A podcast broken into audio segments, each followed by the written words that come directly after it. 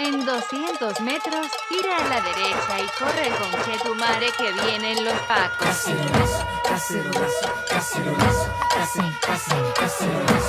Una moraleja muy importante es que los colombianos saben que el pueblo ha aprendido poco a poco con lo que pasó hace dos años, con lo que pasó el año pasado, con lo que pasó, lo está pasando ahorita, que tiene el poder de cambiar situaciones, de cambiar cosas a nivel político y que se puede hacer algo.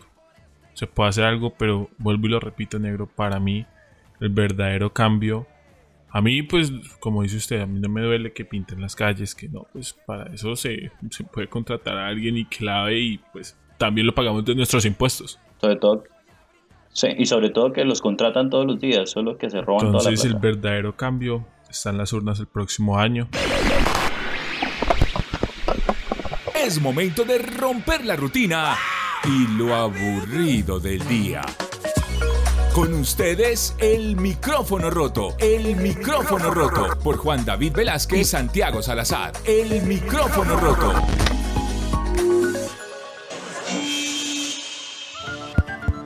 Viejo Santi, hermano, ¿cómo ha estado, hermano?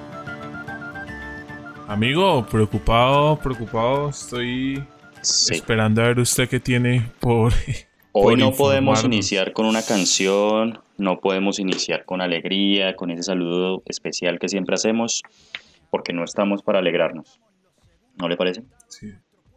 Sí, pues acabamos, hace cinco minuticos iniciamos con la noticia de que Iván Duque tumbó la reforma tributaria, que no va más. Con eso, Eso- iniciamos este podcast. Eso iniciamos con la noticia de último momento de que el señor Iván Duque, nuestro presidente, entre comillas, eh, retiró la reforma bajo condiciones, ¿no? Hay que comerte el todo, ¿no? Dijo que va a estar en va verdad, a hacer un nuevo acabo- consenso, no sé qué, sistemas. Eh, Yo me acabo de enterar, me estaba, estaba listando unas cosas y me acabo de enterar y pusimos a grabar. Sí, no sé exacto. cómo va la vaina. Bueno, la cosa es que el marrano quitó la reforma tributaria, entre comillas, dijo que iba a estar abi- abierto a consenso de aquí en adelante, pero que por el momento no va. Sí. Personalmente O siento sea, que... va a estar en revisión, básicamente. En otras palabras, la retiró, pero no tiene... O sea, va, usted sabe cómo es el gobierno. El gobierno es como ese, e- ese pelado que, el cual usted no puede confiar porque le mete zancadilla. Usted le dice, no, el man está relajado y pum.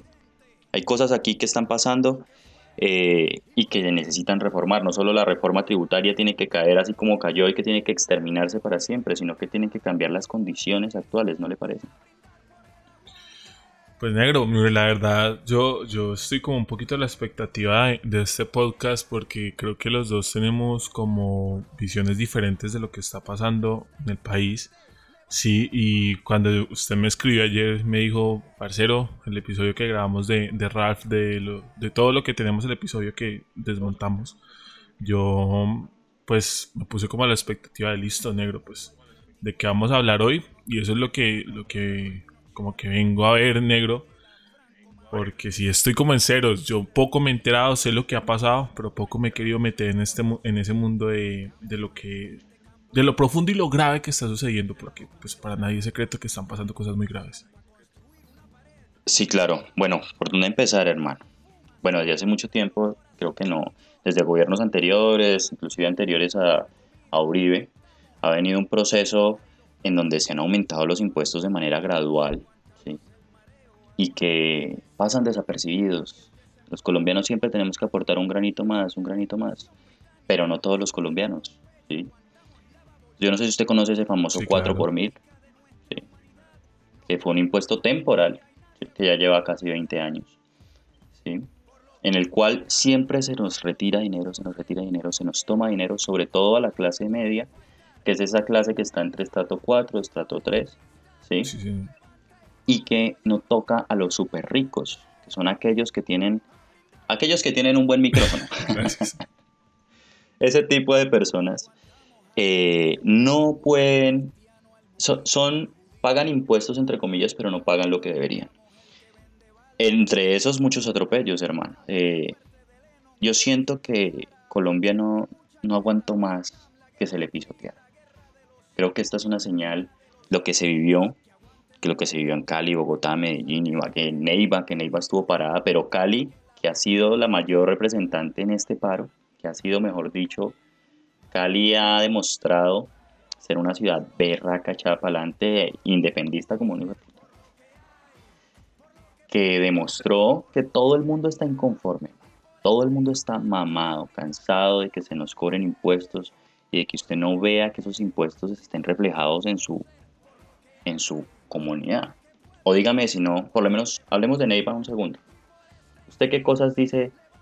Carajo, yo toda la vida lo he visto. No, creo así"? que todos iniciamos Que no ha tenido mejor como que desde niños viendo cuando uno va a paseo esas caseticas hacia diferentes puntos del país, que son los peajes que uno paga, son re caros, cada vez van siendo más caros y las vías son pues una porquería. O sea, yo creo que se empieza desde ahí. ¿sí?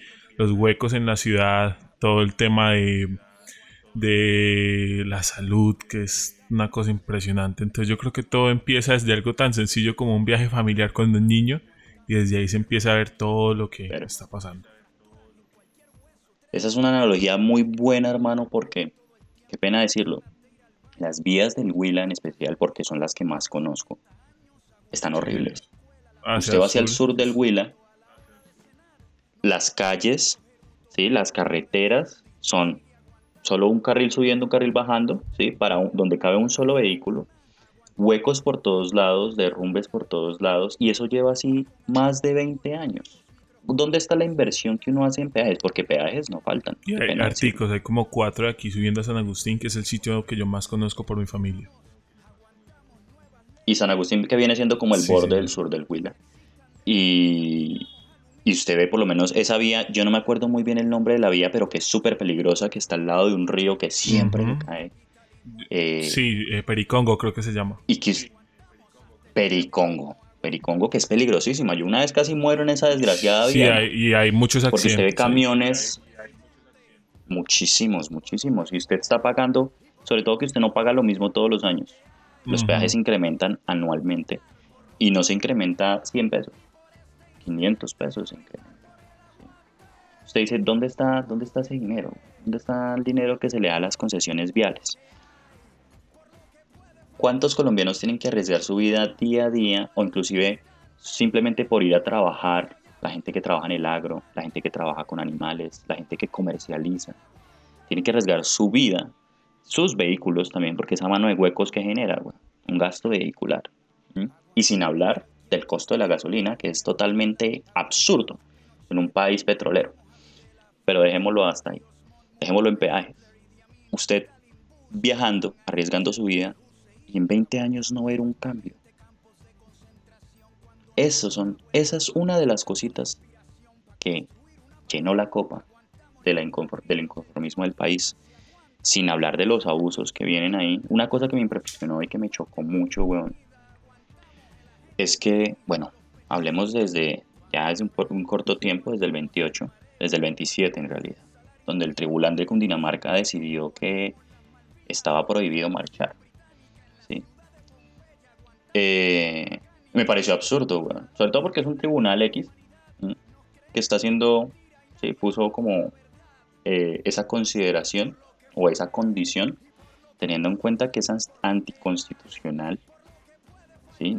Refu- como refutar la protesta. La protesta es un derecho. ¿m? Desde ese momento yo supe, marica, esto no va a acabar bien.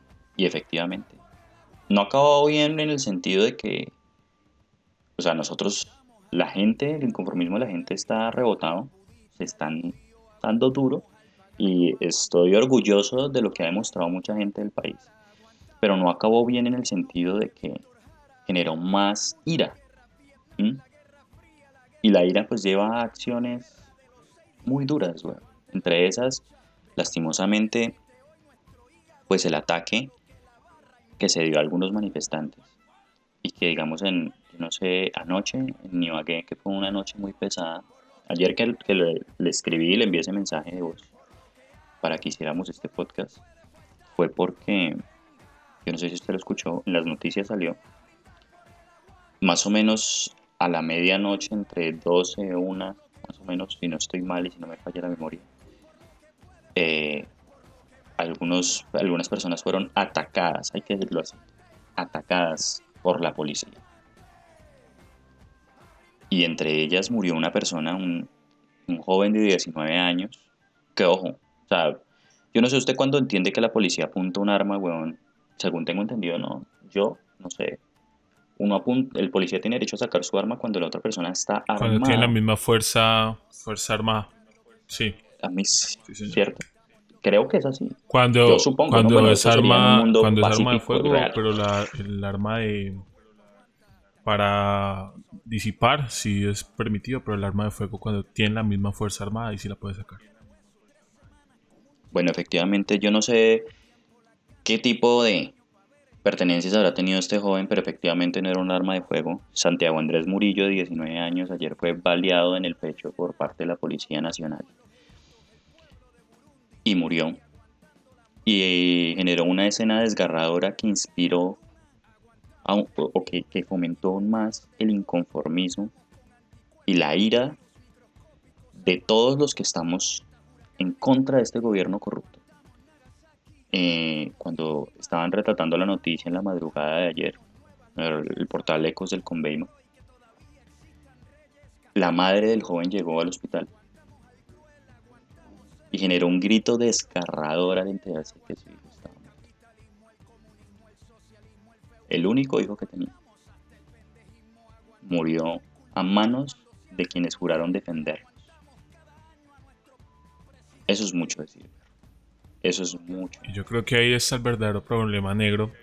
Y sin, como sin ánimo de sonar ni de alguna atendiente política, pero es triste ver cómo a los mismos pues, militares y policías que literalmente nosotros les pagamos el sueldo y todo, verlos que a ellos también les afecta, pero que, no sé, la seguridad que les genera el puesto o las ganas de defender o el, cumplimiento de defender su, le- su deberá para proteger a la oligarquía, por así llamarlo, o los altos puestos, pues genera esto, ¿no?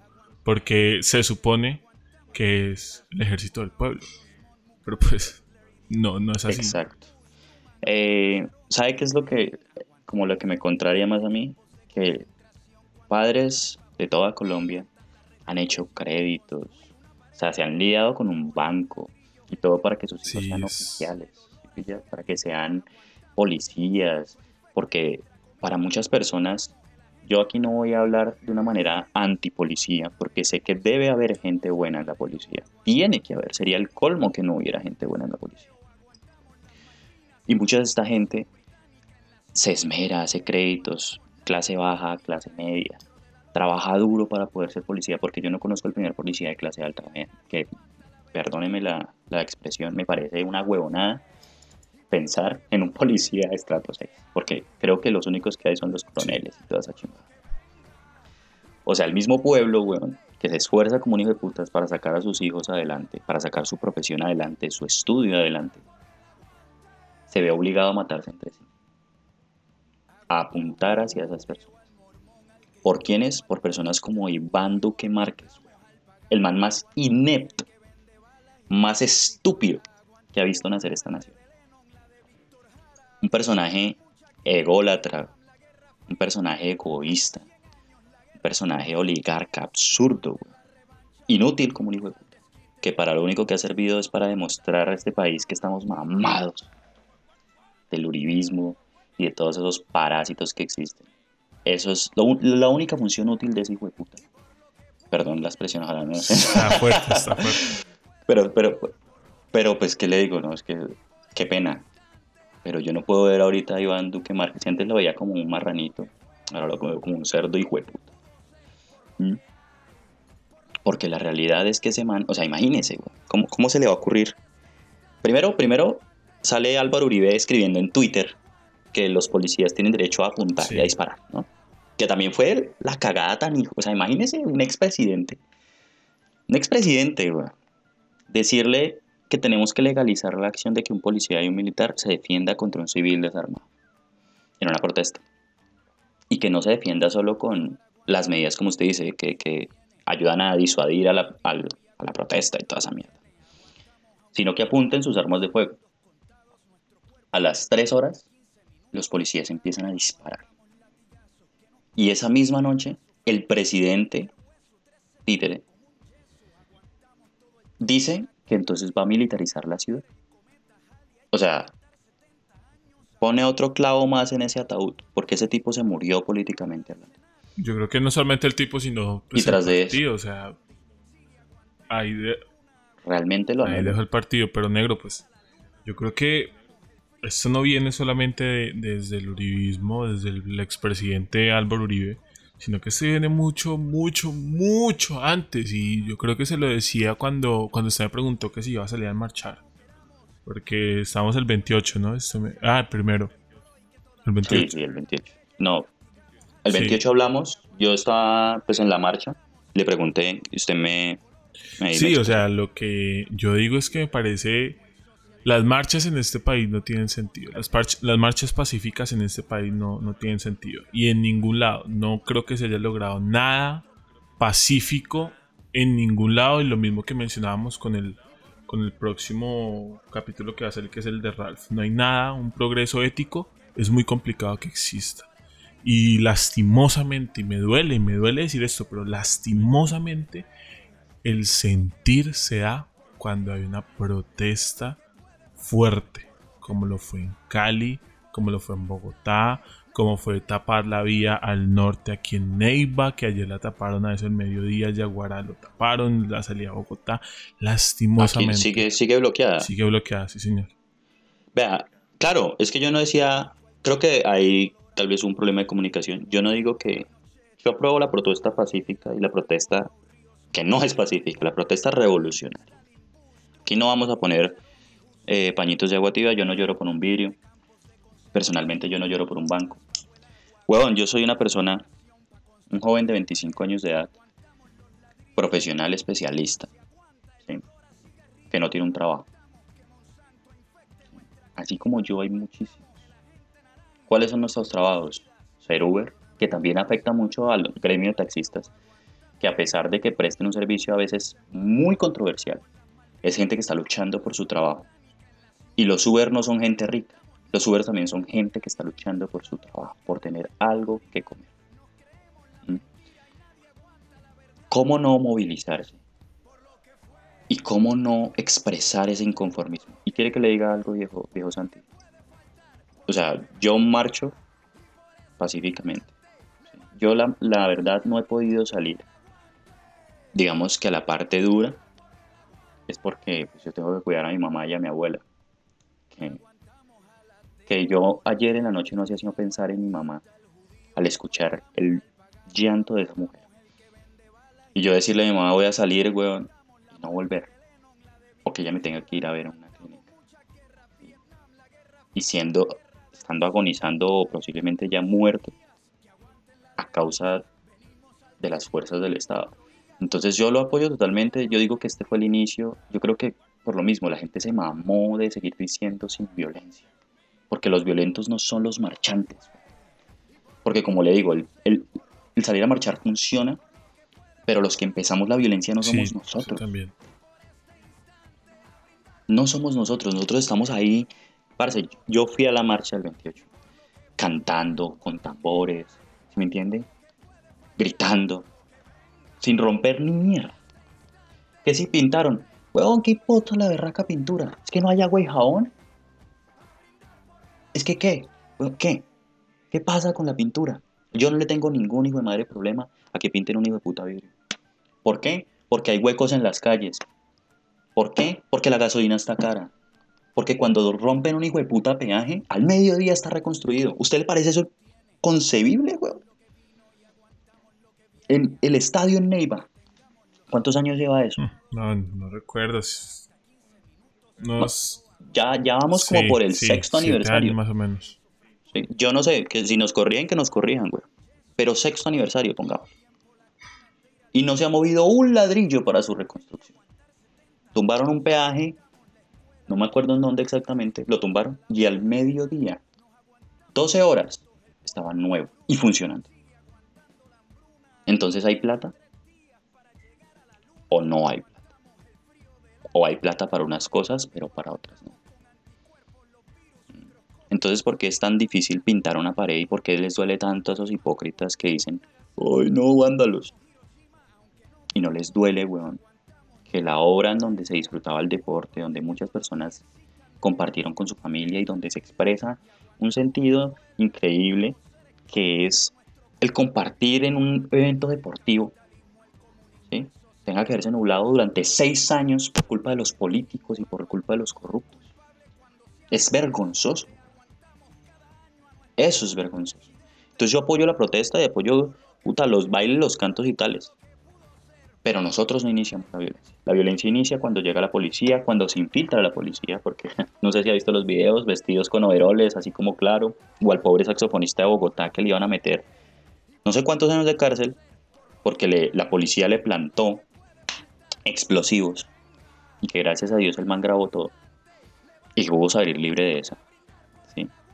Entonces ahí usted dice, ¿quiénes son los violentos? ¿Quiénes son los que quieren desmeritar el proceso? Y qué pena, weón. Pero si son violentos con uno, hay que responder de alguna manera. No se puede más. Yo aplaudí en el momento en que bajaron la estatua de Misael Pastrana en Neiva, weón. Bravísimo. Eso fue maravilloso. Misael Pastrana se robó las elecciones y tiene una estatua en la gobernación. Eso fue un acto simbólico genial. Y eso me pareció, eso no es vandalismo, weón, eso es reivindicación. ¿Por qué tenemos estatuas, como dicen por ahí, si no quieren que tumbemos estatuas, no hagan estatuas de hijo puta. Esa es la realidad, la gente está mamada de lo mismo, weón. Aquí tenemos ídolos, aquí la gente, cuando, cuando los políticos están buscando votos, son amigos, le dan la mano a todo el mundo, saludan, prometen, alzan las manos, no sé qué mierda, no sé qué. Y mire el momento, tres años de gobierno de este hijo de puta marrano. Y se acabó todo. Todo se acabó. Esto ya no da para más y hay que honrar a la gente que está luchando. A esa pobre muchacha que fue violada en Cali, bueno, abusada, violada por un parte de uno de los miembros del SMAT. A esos jóvenes como Santiago Andrés Murillo en Ibagué o como Brian Niño en, en Madrid, Cundinamarca, que murieron a manos de la Policía Nacional. A toda la gente que está pegándole allá, weón. Chupando lluvia, chupando frío, chupando calor, pero protestando por los derechos y defendiendo sus ideologías. Este es un podcast, nosotros siempre llenos de humor y toda la vaina, pero yo estoy muy indignado, güey. Estoy muy indignado de que cuando, cuando sacamos el podcast de, de El micrófono tribal, que es como muy divertido y que también tiene una enseñanza muy importante acerca de la experimentación animal, me pareció un muy buen podcast. Pero dije, no podemos ignorar esto. No podemos ignorar esto es suficiente de, de seguir ignorando, porque cuánto tiempo no hemos vivido ignorando la situación de nuestro país. Es eso lo que, lo que he venido a decir hoy con usted en este podcast, en este micrófono, que, lo que busca es honrar la memoria de aquellos que han luchado y que seguirán luchando, porque la reforma se cayó, pero hasta que no caiga Duque, no se parará.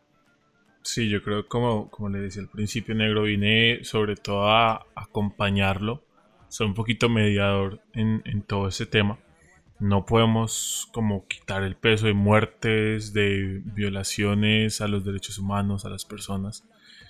Pero sigo pensando que el verdadero cambio está cuando nosotros los colombianos ponemos una X en un tarjeta. Ahí está el verdadero cambio. Total. La le preguntaba hace poco a mis amigos que en quién iba a salir a protestar. Y yo les dije, yo nunca he salido.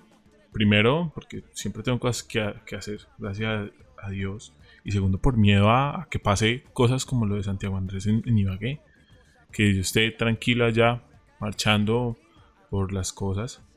Y de un momento a otro se desapareció Santiago, lo encontraron por allá, una galacrimogen le cayó en la cabeza.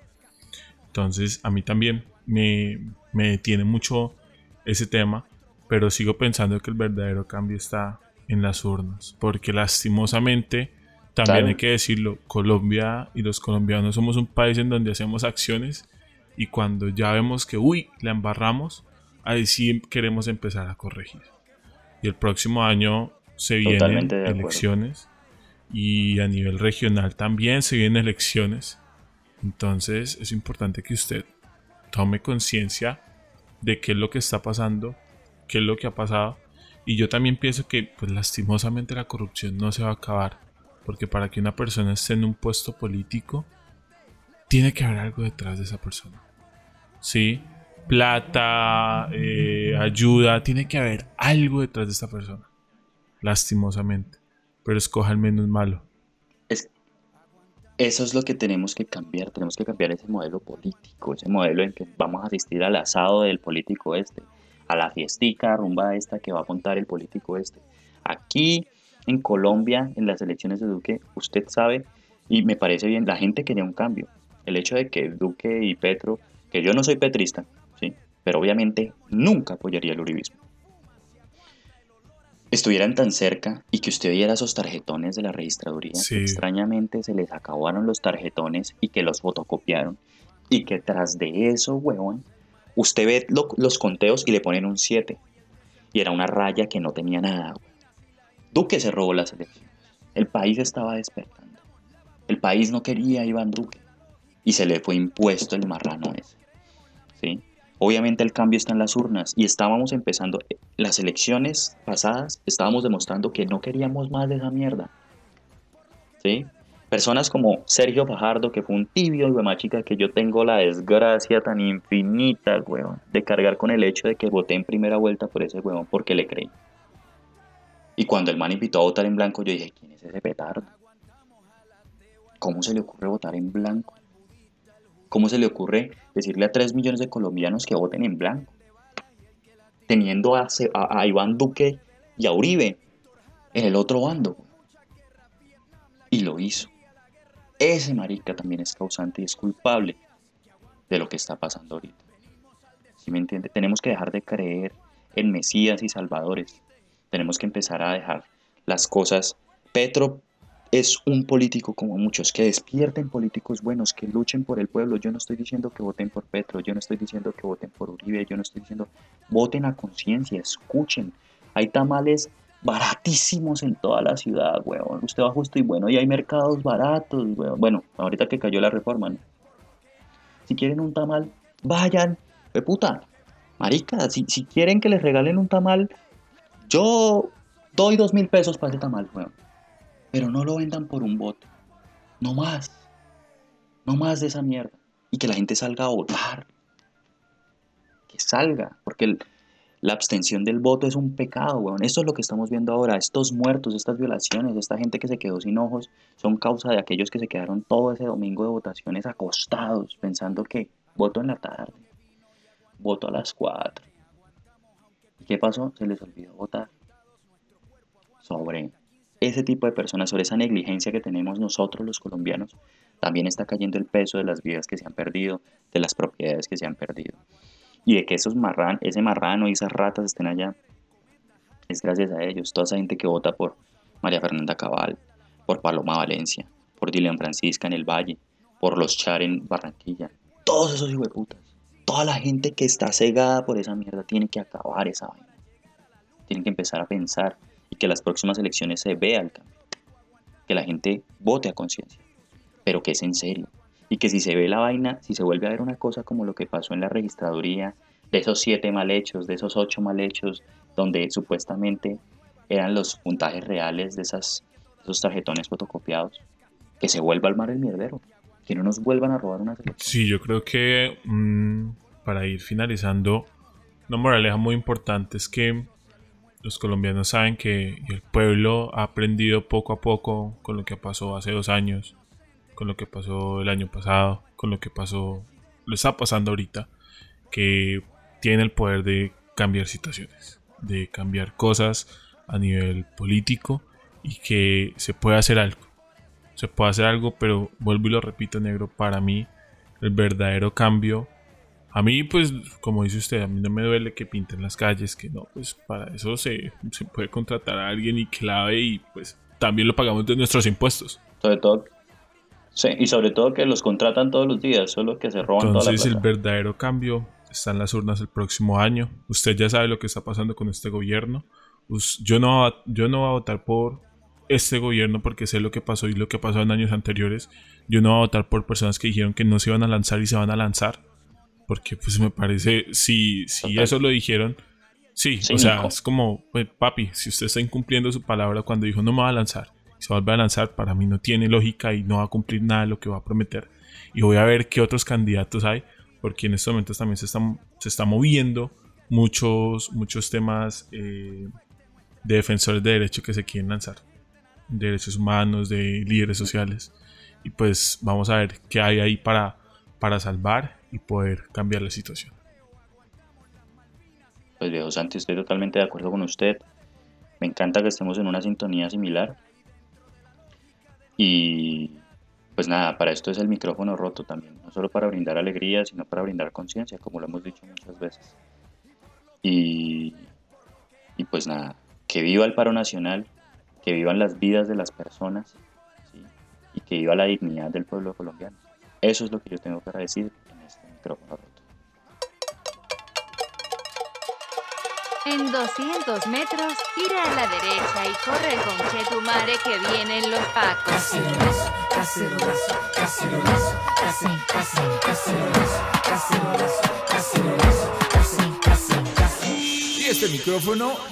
no da para más. Es momento de unas reparaciones.